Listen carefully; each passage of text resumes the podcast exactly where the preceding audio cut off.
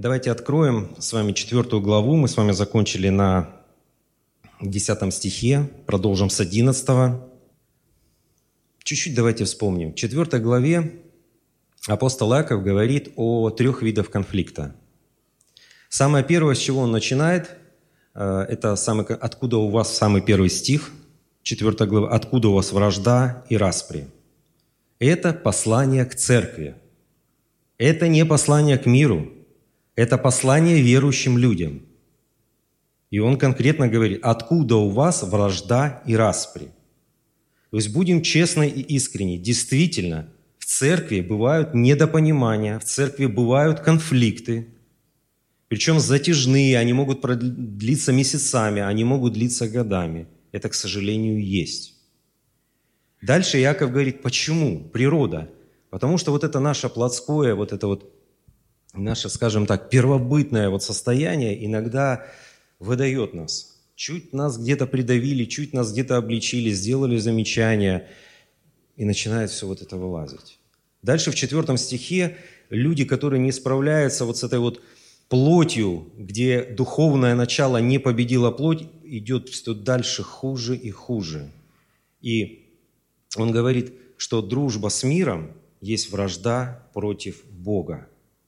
То есть люди в таком состоянии приходят, что они уже настолько ассимилируют, настолько они становятся э, в миру своими, что в них уже Божьего ничего не остается и они становятся врагами Богу. И вот этот конфликт уже с Богом появляется у людей, которые не растут духовно, которые продолжают двигаться по плоти, по своим желаниям, направляемые своим эгоизмом и своими вожделениями.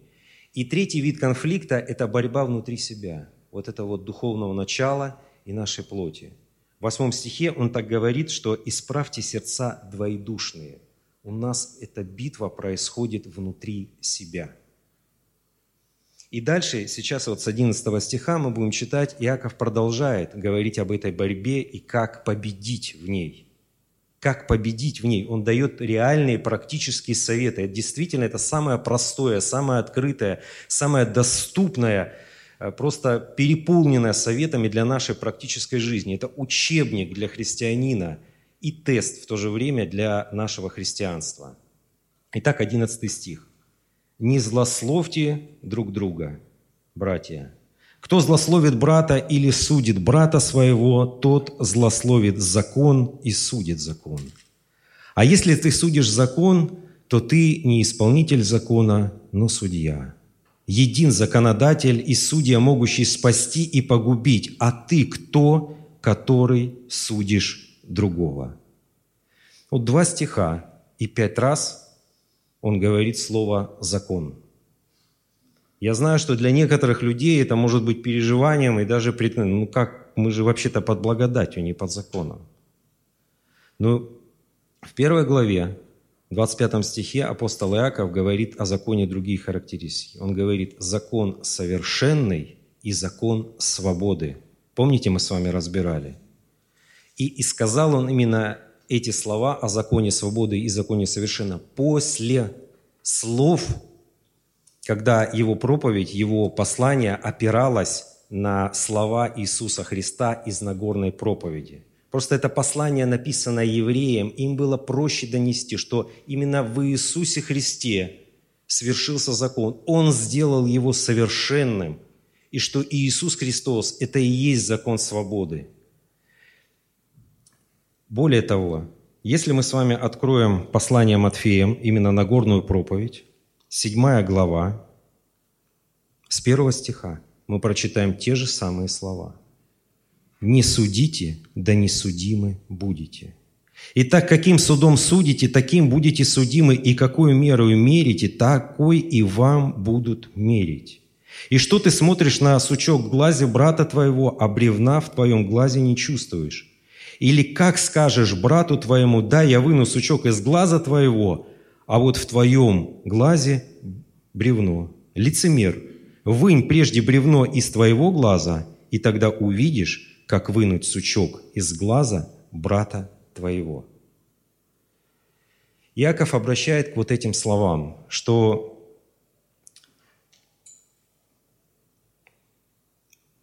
Говоря еще проще словами, что мы сеем, то и мы пожнем. Чтобы мы никого не унижали. Ведь а, почему появляются конфликты в церкви? Кто-то что-то сказал не так, кому-то что-то показалось, кому-то что-то послышалось, кто-то обиделся, кто-то кого-то обидел. Почему это происходит? Потому что мы люди, мы несовершенны. Мы иногда даже желая добра, можем просто обидеть человека. Ну, допустим, простая ситуация, реальная ситуация, которая была в Адлерской церкви. Человек э, курил. Но у него проблема с сигаретами. Не отпускает его этот грех. И один подходит и говорит, я знаю у тебя проблема, я знаю у тебя грех.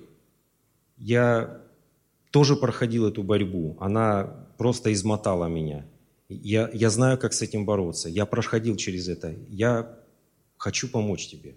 И протягивает человеку руку помощи. Подходит другой и говорит, ты еще куришь? Да как ты вообще? Да и, дальше, и дальше, и дальше. Я просто не буду продолжать. То есть одними и теми же словами мы можем человеку или протянуть руку и затащить его в лодку ко Христу, как Иисус протянул руку Петру или наоборот вытолкнуть его из этой лодки. Чтобы мы никогда не забывали, дорогие, что нельзя никогда. Мы сами того не замечаем, нас плоть подталкивает таким. Мы хотим возвысить, причем возвышаем сами себя. А происходит по сути так. Мы, унижая других и на унижении других, возвышаемся сами. Это лицемерие. Бог предупреждает, это лицемерие.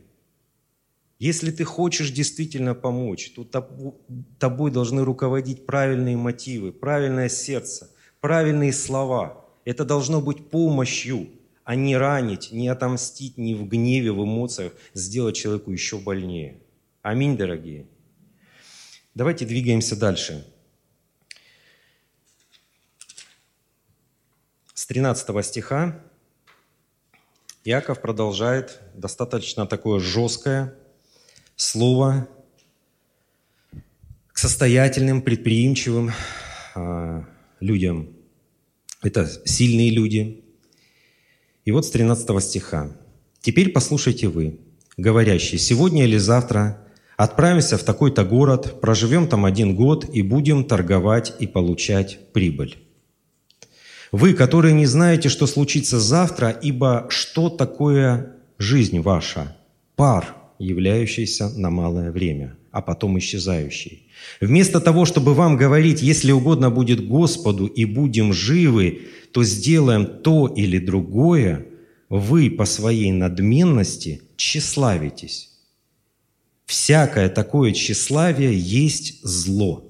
Итак, кто разумеет делать добро и не делает, тому грех. То есть Иаков прямо говорит, что всякое тщеславие есть зло. Что такое тщеславие? Это тщетная, пустая слава. Это люди, которые перестают ставить Бога на первое место, у них начинает что-то получаться в жизни. Бог одарил их какими-то способностями, у них э, начинают проявляться какие-то плоды от дел рук их. И они уже начинают на себя смотреть, что, о, я не такой, как другие.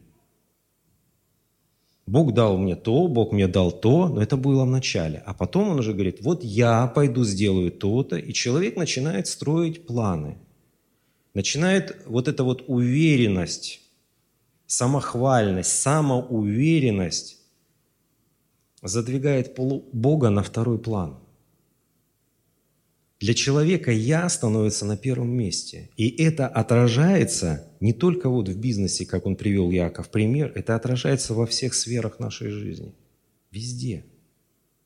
Везде, там, где человек ставит свое «я» на первое место, это начинает отражаться во всех сферах жизни. То же самое происходит в семье – Люди начинают слишком переоценивать свои силы, люди начинают строить планы, люди начинают уверены, начинают брать кредиты. У него и так проблема в кредитах, а он еще берет.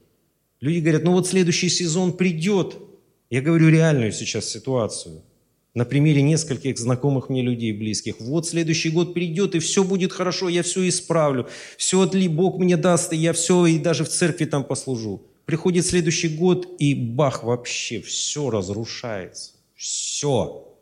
Нет ни сезона вообще, ни работы, несколько месяцев, все закрыто было. Вот и все. А потом слезы, а потом плач, а потом переживания. Где ты, Господи, как ты мог это допустить? в нашей жизни. Подожди. Бог через Слово неоднократно говорил тебе об этом. Через проповеди, через наставления старших, через советы, через жен, мужей говорили, не делай этого. Это ты со своей самоуверенностью шел прямо и вперед на пролом. А теперь говоришь, где Бог? Ты его сразу задвинул, отодвинул, вернее, задвинул за свое «я». И то же самое касается и в церкви. Эта проблема есть и в церквях. Сколько э, служителей, верных людей Богу погубила вот эта вот самоуверенность. Я сделаю, я сделаю. И еще, к сожалению, люди очень много травятся вот этой токсичной плотским богословием, которое просто изливается сейчас с экранов, с проповеди моря в интернете этих.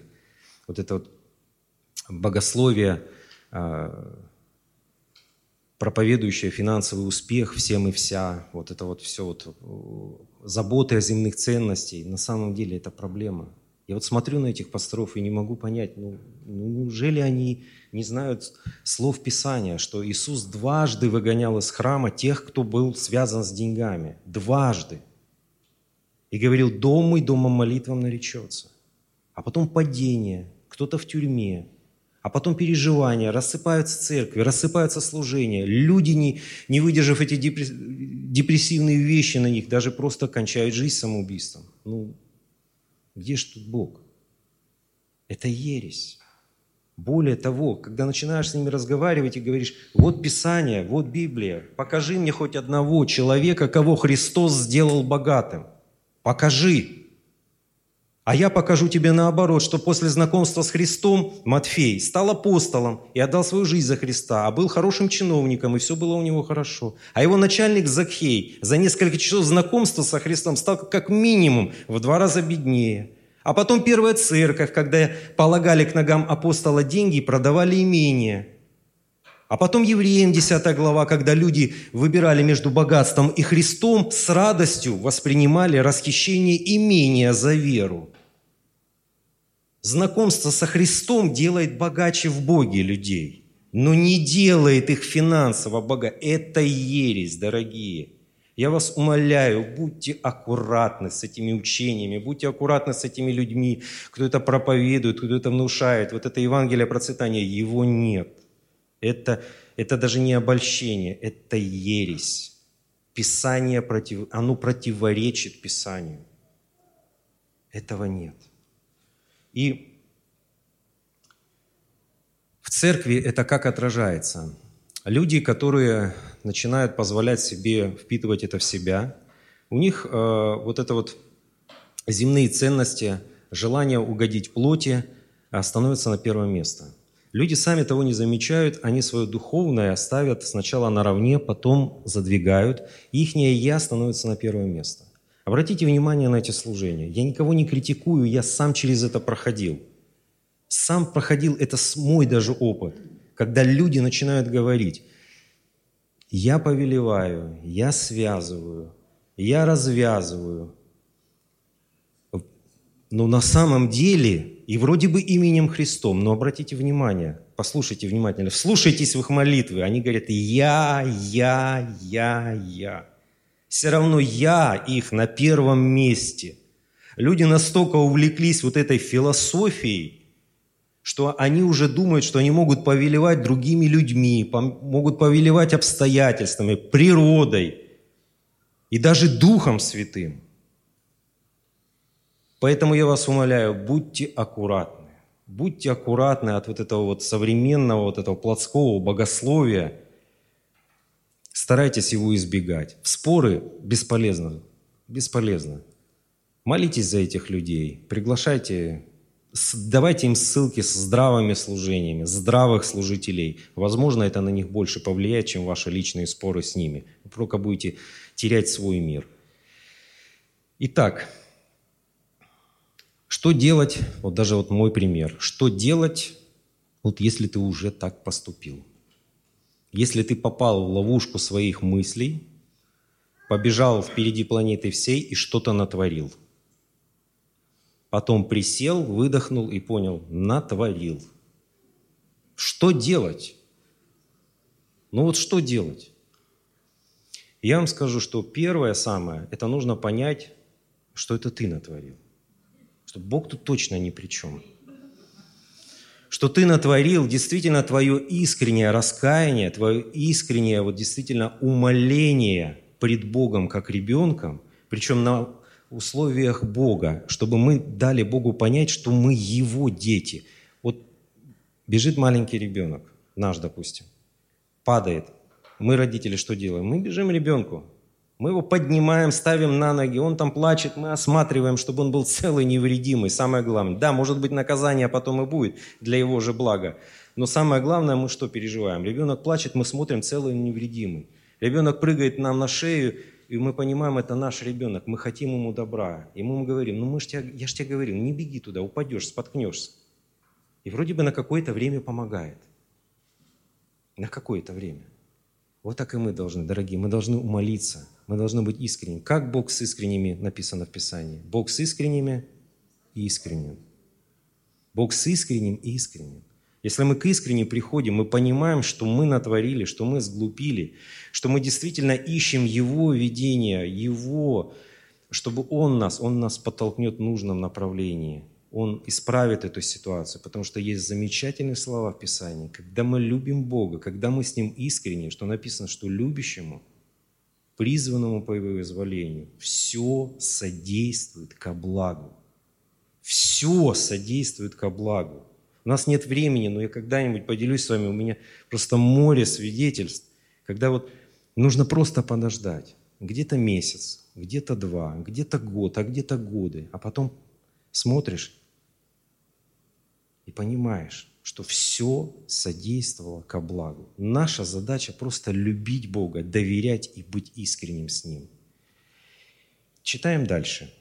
В пятой главе Иаков как бы, ну, немножко, может быть, это эти предприимчивые, сильные люди, чего-то добились, стали богатыми.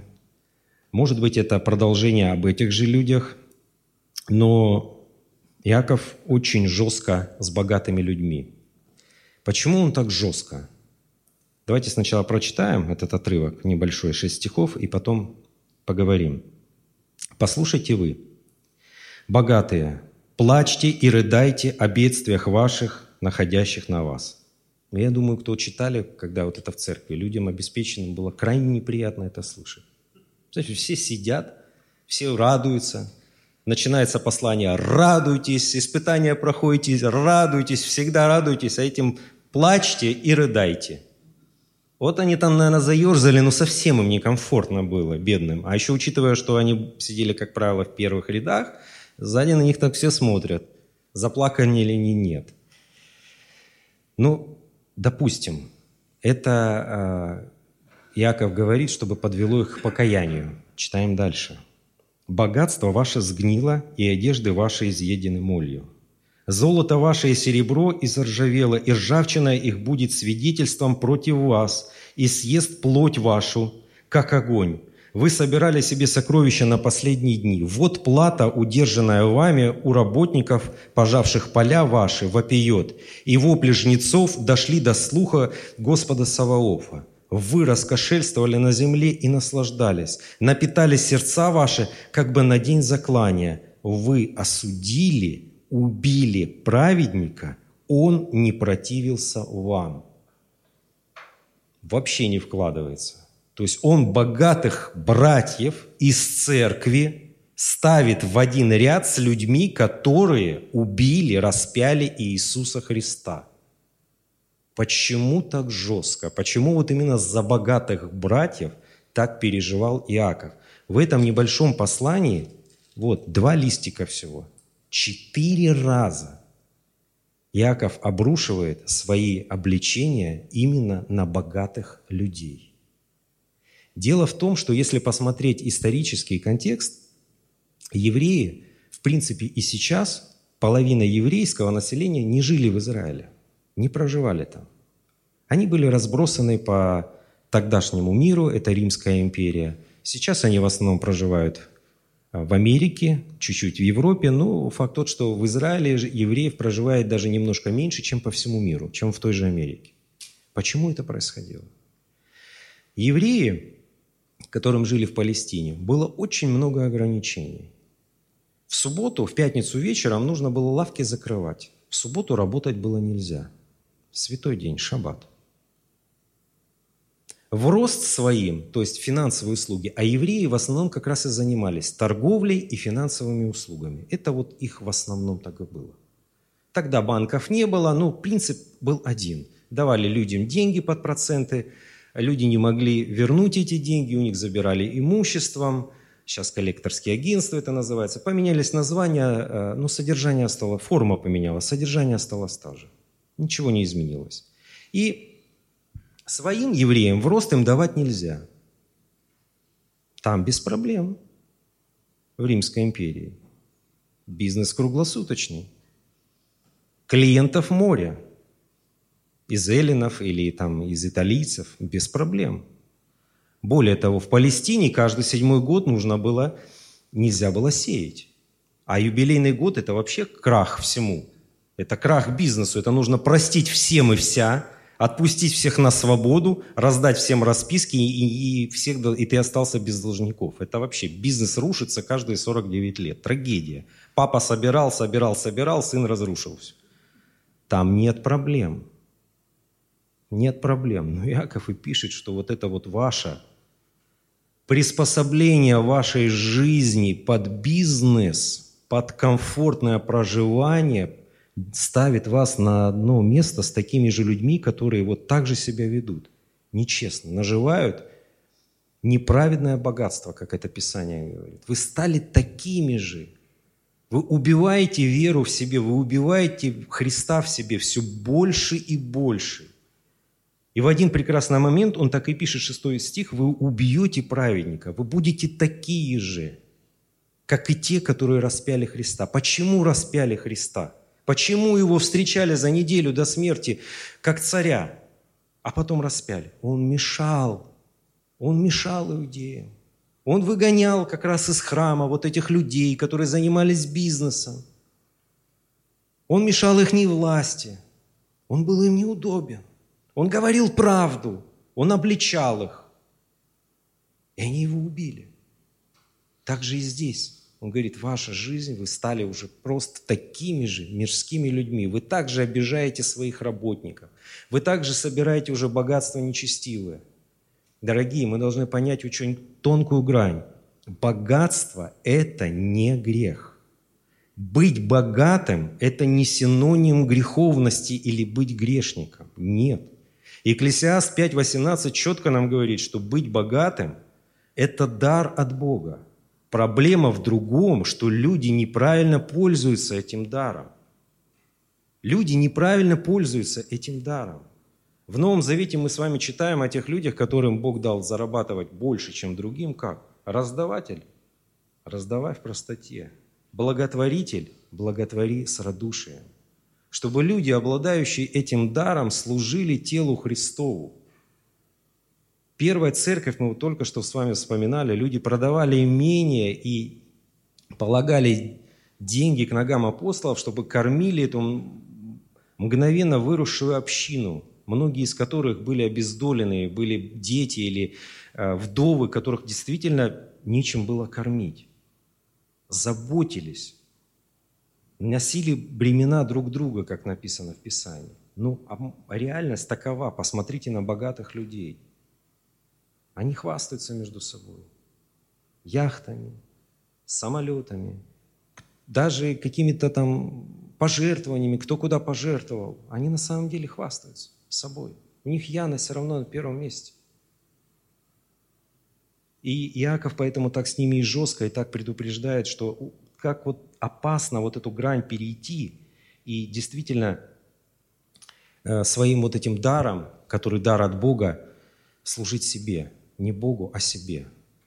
Вообще у меня давно, уже много лет назад, было откровение, действительно откровение, как вот обезопасить себя. Соломон 3000 лет сказал назад, притча 30 глава, давайте откроем, 8-9 стих. Я думаю, вы их всех знаете, но я хочу, чтобы вы посмотрели заново на эти стихи. Притча 30 глава, 8-9 стих.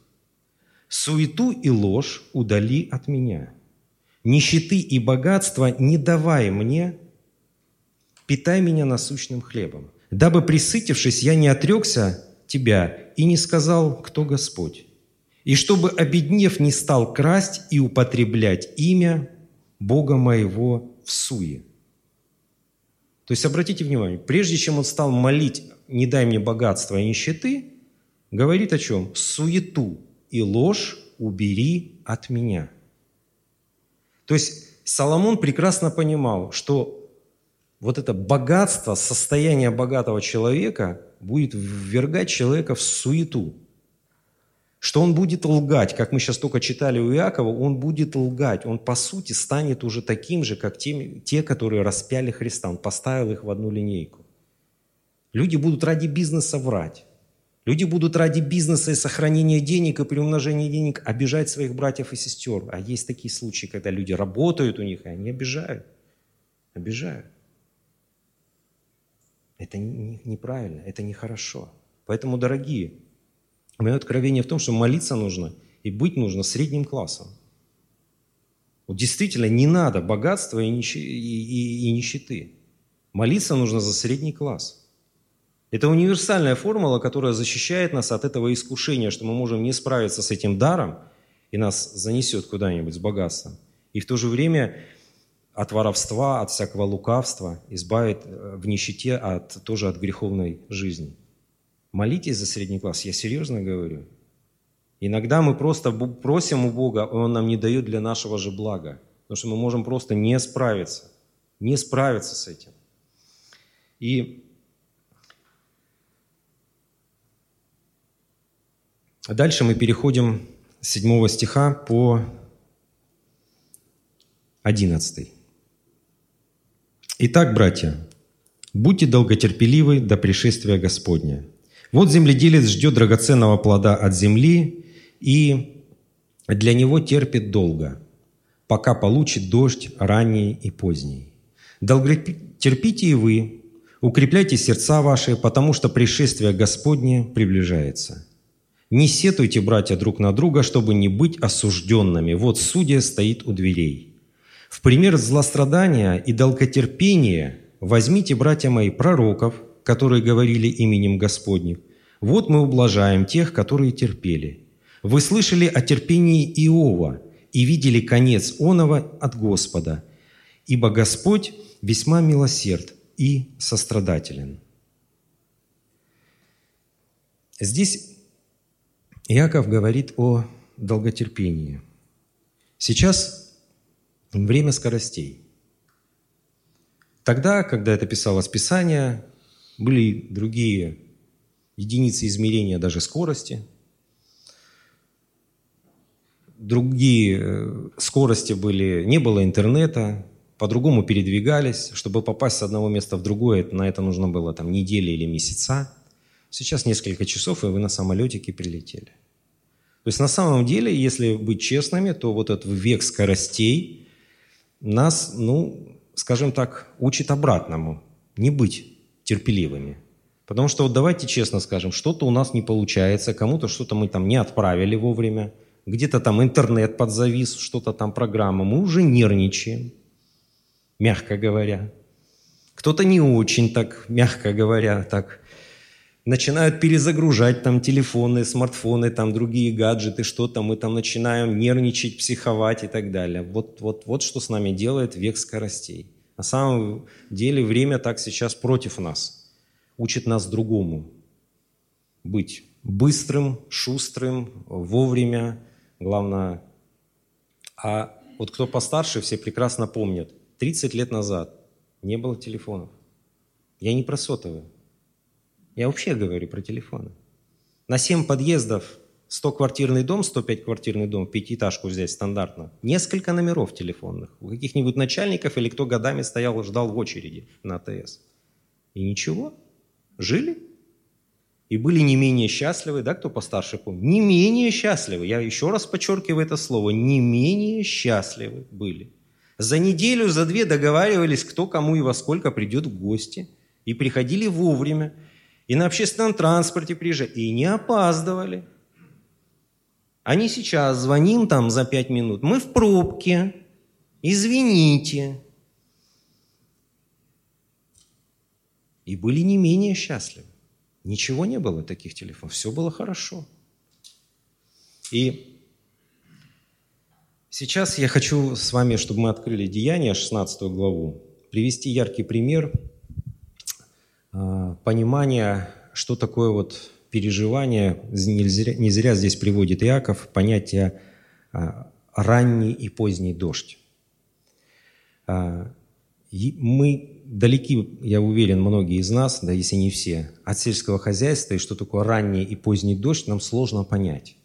Дело в том, что ранний дождь, это в Израиле было время э, конца осени. Октябрь, конец октября, ноябрь. Чтобы взошло и Э, не потерять урожай. И поздний дождь был тоже крайне важен, потому что, чтобы налилась та же пшеница, чтобы было что собирать, чтобы она э, не мелкая была, не пересохла, а действительно налилось э, колос э, пшеницы, чтобы было что потом есть. Это очень было важно, потому что действительно была засуха, мы с вами читаем Ветхий Завет, знаем истории, что когда не было дождя, буквально несколько лет, люди просто умирали. Просто шла ассимиляция людей, люди за тысячи километров уходили в другие места. То же самое даже было с еврейским народом во времена Иосифа. Помните, они вообще переехали в Египет. Ну, есть нечего было. Несколько лет просто. Если бы они не перешли бы в Египет, они бы вымерли все. Был просто голод. Люди действительно зависели. И вот здесь он говорит о примере терпения, говорит, терпите.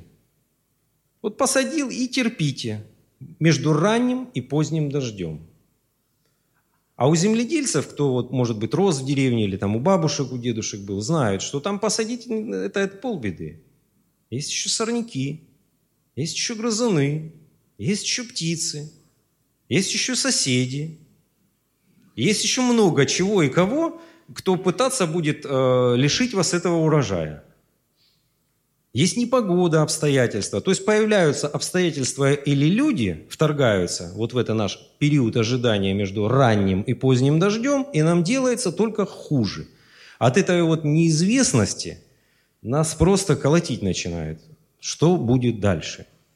И вот в 16 главе послания э, Деяния апостолов, там э, идет рассказ об образовании церкви Филиппах. И он очень назидателен, и я хочу, чтобы вы открыли, что-то мы будем читать, что-то мы будем с вами вспоминать. Деяние, 16 глава. Все помнят, что в 15 главе апостол Павел расстался с Варнавой, а, к нему присоединился Сила, и они пошли во второе миссионерское путешествие, намеревались идти в Асию, но Бог закрывал двери – прямом смысле слова. Хотели, Бог закрыл, не получилось. Хотели, Бог закрыл, не получилось. Как это получалось, мы не знаем. Может быть, билеты на корабль закончились. Может быть, там кто-то их обманул. Может быть, там ждали кого-то. Какой-то брат очень такой надежный сказал, я приду ровно в три часа там, во вторник. Они до четверга прождали и подумали, ну Бог наверное, закрыл двери точно. Вот. Не суть. Факт тот, что они не смогли попасть. Ночью у него откровение от Бога, сто процентов от Бога. Он видит видение от Бога, где муж македонянин настойчиво просит прийти и проповедовать в целый этот регион Македонии. Это римская колония, римская провинция, э, где люди нуждались в Евангелии. Павел, чуткий и имеющий навык развлечению добра и зла, чуткий духовно, прекрасно понимает, раз Бог сказал, значит, туда надо идти. И вот они приходят в этот город, встречают сразу все как по маслу, встречают группу женщин, которые выходили из дома молитвы, помните, да, Лидию?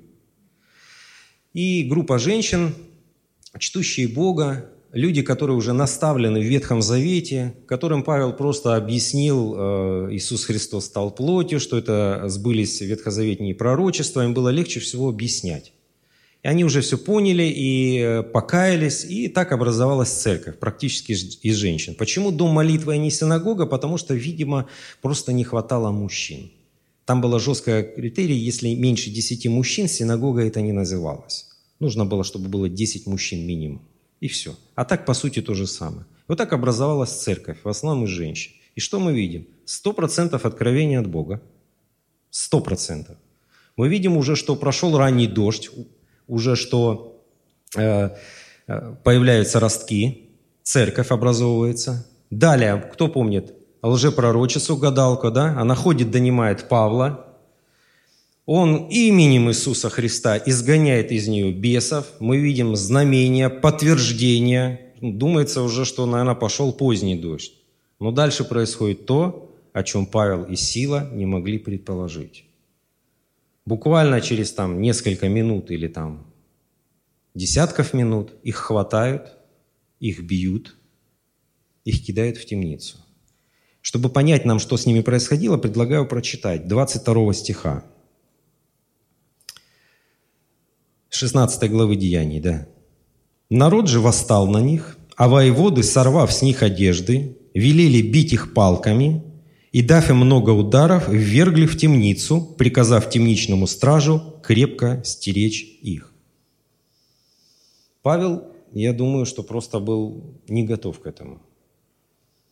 Сила тоже.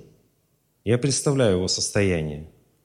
Кто помнит хорошо 15 главу, Сила – это был брат из начальствующих пресвитеров, видимо, какой-то из начальствующих епископов, которого были, послали к язычникам с Павла и Варнавы объяснить суть письма, что им не нужно исполнять закон, это против, э, борьба против иудействующих людей, которые пытались э, ко Христу привести через обрезание и через соблюдение старых традиций. То есть это был очень авторитетный служитель, которому доверяла вся Иерусалимская церковь, сила. И, кстати, они сидят в тюрьме. За что? Сделали доброе дело. Шла одержимая за ними человек, одержимый за ними человек, одержимая служанка. Они помолились во имя Иисуса Христа и изгнали из нее бесов. Сделали доброе дело, называется. Их хватают, бьют и в тюрьму. Тюрьма не такая, как сейчас, дорогие. Мы были кто из вас был в Иерусалиме на экскурсии, там показывали, если, что в те времена тюрьма немножко отличалась от наших тюрем. Забить в колоду – это в подвале на камне человек сидит, э, руки нужно в специальное отверстие в камне просунуть, в ноги, и там с той стороны забивают колоду, чтобы он руками не мог дотянуться и сам разобрать. Не так все просто – то есть, мягко говоря, там отекает все, и сидишь в холоде на камне, это, это очень тяжело. И вот люди страдают за Христа. И когда мы с вами читали, а, там были такие глава, фраза «Не сетуйте, братья, друг на друга». Вот представляете, сидит сила, начальствующий пресвитер. Возможно, он даже был главнее Павла по погонам –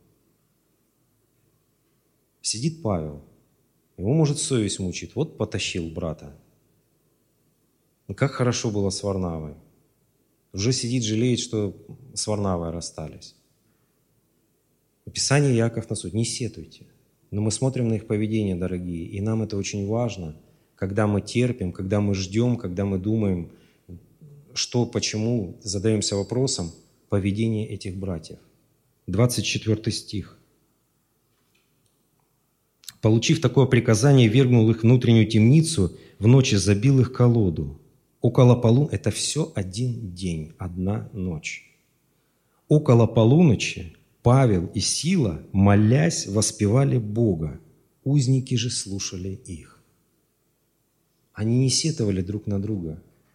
Они не разбирались друг с другом, за что и почему. Никто не укорял друг друга. Вот я говорил, тебе не надо было. Да лучше бы ты помолчал был. Да лучше. Нет. Это нам надо пример брать, что если приходят какие-то сложности, если приходит вот этот период ожидания между ранним и поздним дождем, нам надо также себя вести. не сетовать друг другу, не назначать виноват. Я знаю, что это легче, я тоже человек. Есть жена всегда рядом, на которую можно гаркнуть. Есть дети, на которых можно отвязаться. Ну, все такие, согласитесь. Мы все люди. Мы все в эмоциях делаем неправильные и далеко вещи. Но Писание учит нас, если мы хотим возрастать в вере, возрастать в долготерпении, Писание нас учит, как нужно себя вести. Молитесь и воспевайте Господу. Потому что дальше будет действительно плод. Они думали, что это плод, что это уже был поздний дождь. А на самом деле то, что прошло, Павел и Сила просто не могли себе предположить. Дальше, на следующий буквально время происходит «вдруг сделалось», 26 стих, «вдруг сделалось великое землетрясение, так что поколебалось основание темницы. Тот час отворились все двери, и у всех узы ослабели».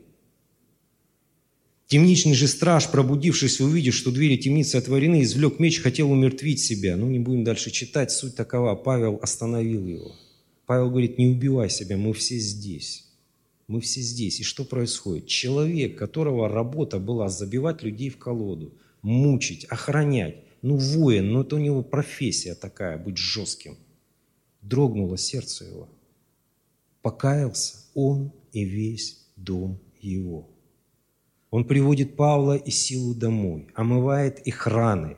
Все домашние каятся. Об этом плоде даже Павел не мог мечтать. Дальше выводят их с почестями в конце главы из города. И дальше Павел наставляет, глава заканчивается, они же, выйдя из темницы, пришли к Лидии, увидев братьев, поучали их. То есть образовалась церковь, появились братья, начальствующие пресвитера, и стала полноценная церковь. То есть это место Писания учит нас, дорогие, какая должна быть у нас реакция, когда мы проходим испытания. Когда между вот этим ранним дождем, когда вот этот период неизвестности, чтобы мы не изводили себя, не изводились вопросами, ну где же ты, Господь, ну почему нет? Мы просто набирались терпения, молились и воспевали Господу. И хорошо сказать, что нам нужно долготерпение – а как его воспитать в себе? Спасибо апостолу Иакову за его чудесное послание. Давайте откроем первую главу. И он дает нам очень большой совет, важный совет, как воспитать в себе долготерпение, терпение. Со второго стиха.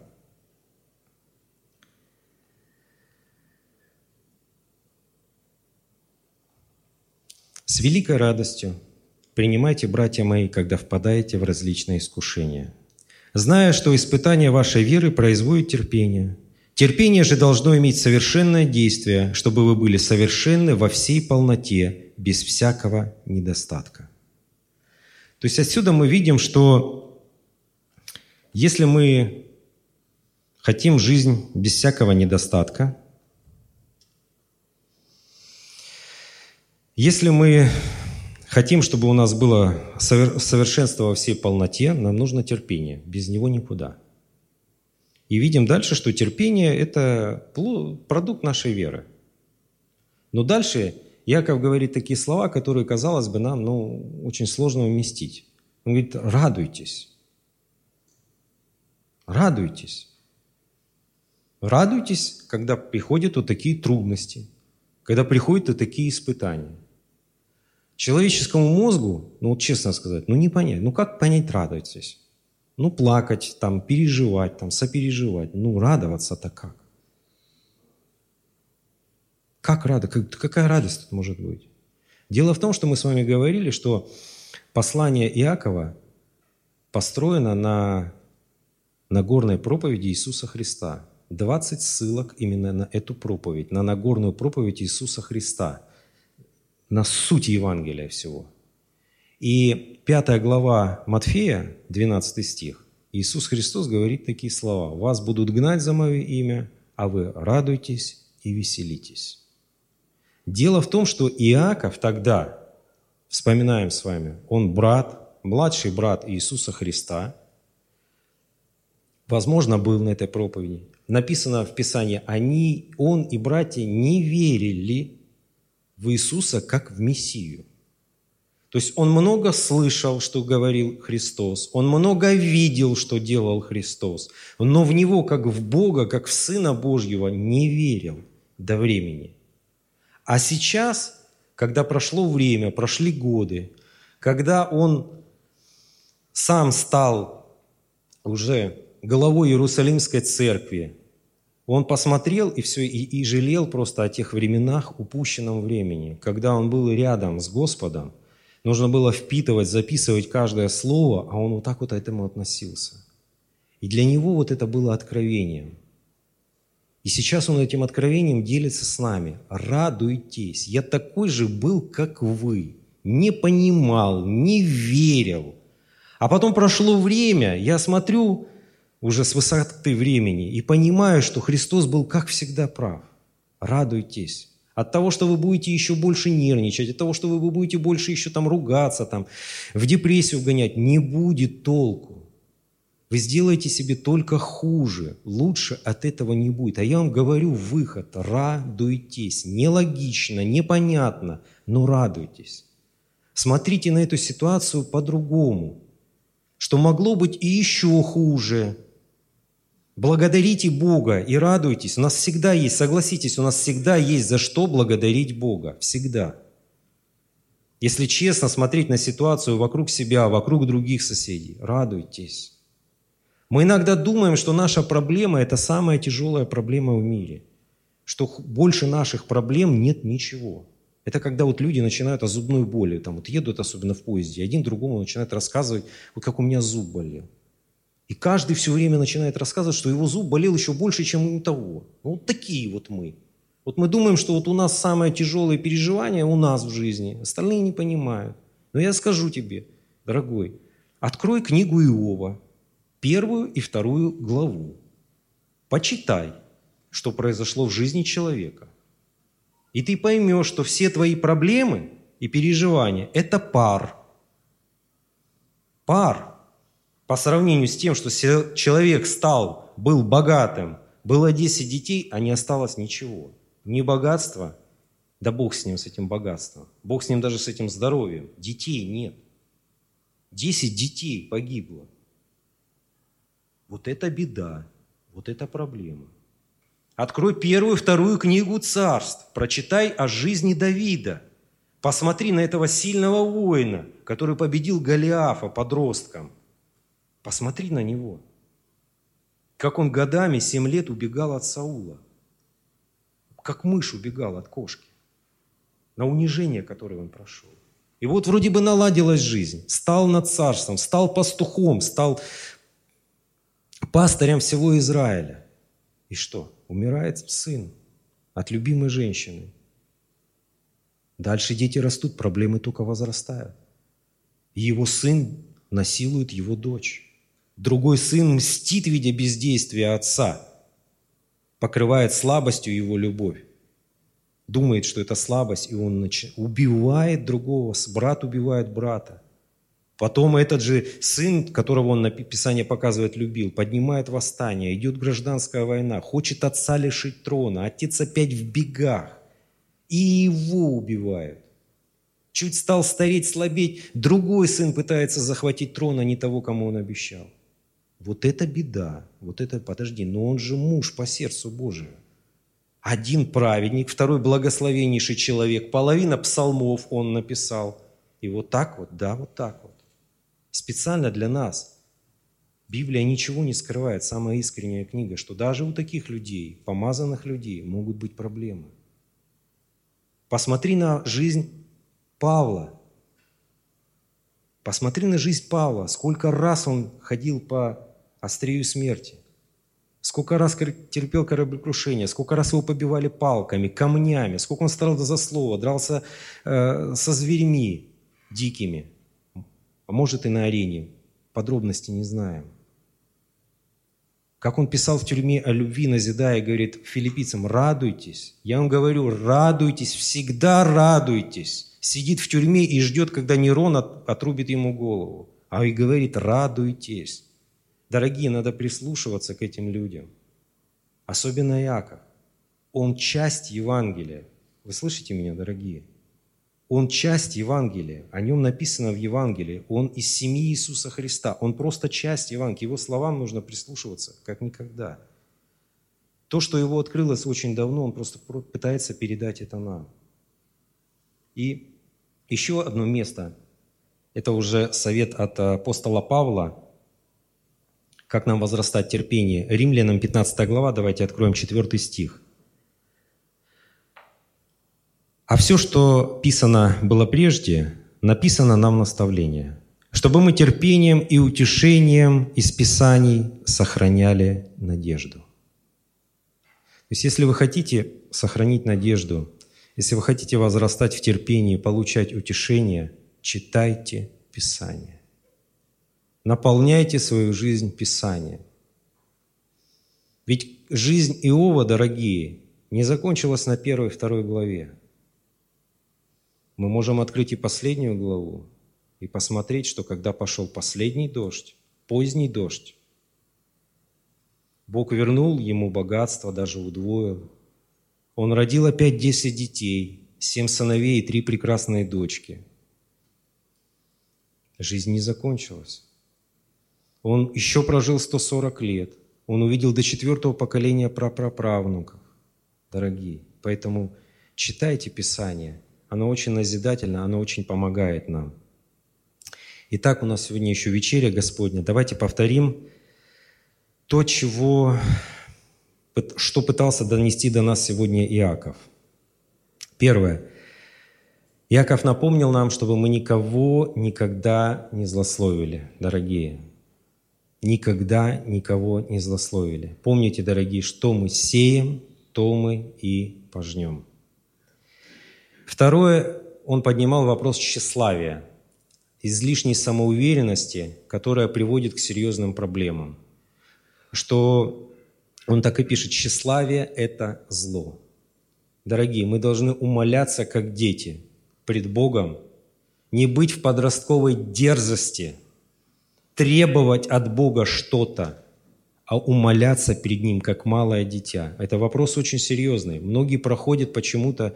Вот сегодня Олег Александрович читал эти слова дословно, что «кто не умолится, как ребенок, не попадет в Царствие Божье». Это в другом Евангелии написано, что будет больше, кто вот умолится, как но в, в том месте написано, что не попадет Царствие Божие, кто не умолится, как ребенок. Это очень важное состояние – не возвышаться, не дерзить, как подростки пытаются доказать свою истину, а наоборот умолиться перед ребенком, сделать себя, свое «я» маленьким, уповать на Божью волю, дать Ему работать в нашей жизни. Четвертое. Э, третье – это опасно, опасность быть высокомерными судьями для людей, когда вы обладаете Э, таким даром, как э, больше зарабатывать другие, богатством, скажем так.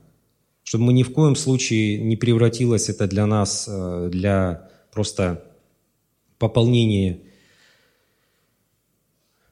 собирателей неправедного богатства. И вторая опасность для этих людей – это неправильно пользоваться этим даром. Если кто одарован этим даром, то это не для служения себе, а для служения церкви. Дары Святого Духа даны каждому из нас для служения друг другу, для служения в теле, а не для себя любимого.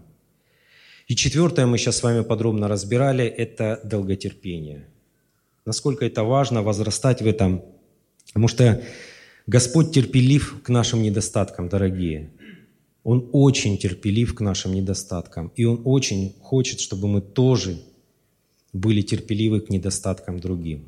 Я вам больше того скажу, что Господь будет специально в вашу жизнь поставлять таких людей и такие обстоятельства создавать, чтобы у вас вы возрастали в этом терпении. Но вот если рядом с вами не будет человека, об которого притираться, как вы будете вот знать, что вы нетерпеливый человек? Ну как? Как вы будете прощать кого-нибудь, если вас никто не оскорбит? Ну скажите мне честно, дорогие, кого вы будете прощать? Ну кого? Если вас кто-нибудь не оскорбит, если вас кто-нибудь не обидит, кого вы будете прощать? Некого. Поэтому, дорогие, я вам серьезно говорю, это, это Писание об этом говорит. Бог всегда будет создавать такие обстоятельства. Бог всегда будет создавать, рядом с вами ставить таких людей, где-то муж, жены, дети, на работе, в церкви даже, может быть, между служителями, между братьями и сестрами. Будут всегда люди, об которых вы будете притираться, об которых вы будете возрастать, которые, через общение с которыми или в этих обстоятельствах будет из вас вылазить вот это вот шлаки, и вы будете видеть, сколько еще у вас не очень хорошего. И я знаю, все приводят эту историю, но я просто видел это своими глазами. Когда плавят золото, ювелиры, появляется такая пленочка, накипь, синеватая такая, синевато-черная такая, может даже таким с красноватым оттенком – и вот он ее снимает. Потому что если он ее снимет, она застынет, и наверху его потом замучится полировать. Наждачкой и полировать, то есть ее надо быстро снять, накипь. У нее получилось, он ее опять расплавливает золото, и она опять это же накипь. Ну, только что была, и опять. Вот сколько бы он ее не плавил, золото это, может ее чуть меньше станет, но она все время там есть. Все время. Вот так и у нас. Вот так и у нас, дорогие. Как нас не коснись, ну, чуть придавит сильнее, начинает вот это вот шлаки, начинает вот это вот напи вылазить из нас. Поэтому надо быть искренними, понимать, что мы тоже не идеальны, и к другим людям проявлять терпение. Это черта Божьего характера, это Божья любовь в этом проявляется. В, э,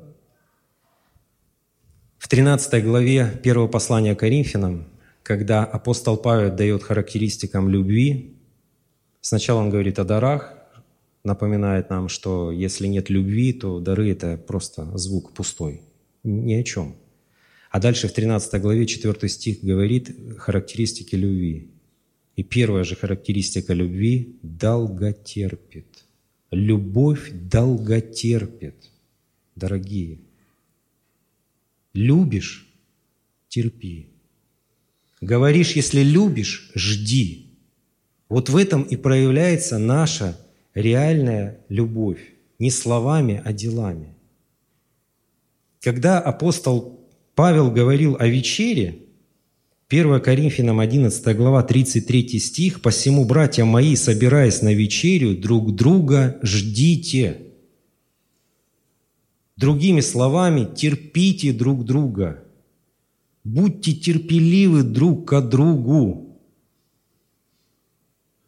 Прощайте друг друга. А выше в 31 стиху он сказал, если бы мы судили себя сами, то не были бы судимы. Я думаю, сегодня послание достаточно такое обличительное, я думаю, заставит нас задуматься. Мы не собирались несколько месяцев я думаю, что перед тем, как мы приступим к этой святыне, мы обязательно сейчас помолимся и попросим у Бога, прощения. Может быть, мы ничего и не сделали греховного, но мы, может быть, и ничего не сделали доброго. Потому что мы с вами читали конец 4 главы. «Кто не делает доброго, тому грех». Иногда люди думают, ну я не сделал плохого, я хороший – а что ты сделал доброго? Тогда другой вопрос. Писание четко говорит, кто не делает добро, тому грех. Давайте встанем, дорогие, давайте помолимся. Прежде чем мы помолимся за эту святыню, я хочу напомнить вам, дорогие, какую жертву принес за нас Иисус Христос. Это не просто темно-красный напиток, которые олицетворяют Его кровь или хлеб Его плоть. Представьте состояние Господа нашего. Он на небе, Он в идеальной атмосфере. И вот Он должен спускаться на эту землю. На землю, где работают земные законы, где князь этого мира – сатана, где его будут в пету жалить, где смерть будет властна над ним. Иисус пришел в теле, представляете его степень унижения, что смерть стала властвовать над ним. Он стал такой же, как мы.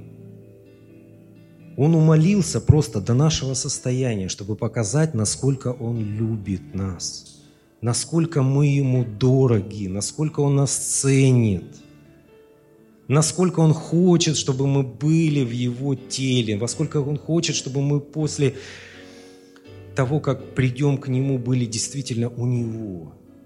Вот какова Его любовь. И мы сейчас будем делать эту святыню – Давайте помолимся, склоним наши сердца, головы. Кто хочет колени, Господи, будьте в свободе. Господь милосердный, Ты знаешь наше сердце, Господи.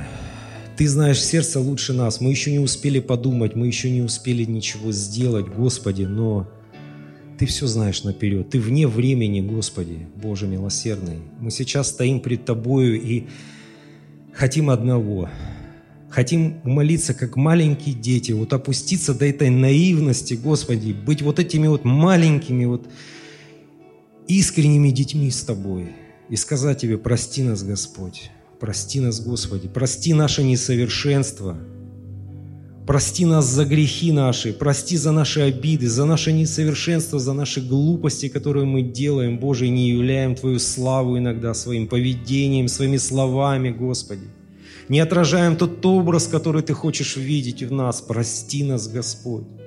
Прости нас, Господь, если мы просто ничего не делаем. Не делаем не то, что зла, и даже не делаем доброго, Господи. Забыли, что это тоже грех, не делать ничего. Прости нас, Господь. Прости, Господи, если где-то мы заигрались с эгоизмом, если мы где-то увлеклись, Господь, своей плотью, если мы где-то забыли, что самое главное – в жизни христианина – это искать прежде всего Царствие Божие, а остальное все приложится. Что поиск именно Царствия Божия, уверенность в своем спасении, уверенность в встрече с Тобой, в этой радостной встрече – это самое главное. Беречь это, обеими руками держаться за спасение, Господи – не позволять никому воровать, Господи, нашей лени, нашей плоти, Господи, окружающим, смущающим людей, людям, проповедующим по плоти, Господи, не позволять никому забирать это наше спасение, не поддаваться никаким обольщениям, Господи, искать в Твоем Слове, Боже, ответы на все вопросы, Господи, почитать друг друга – служить друг другу, носить бремена друг другу, Господи, служить дарами друг для друга, Господи, в нашем теле, в нашем церкви.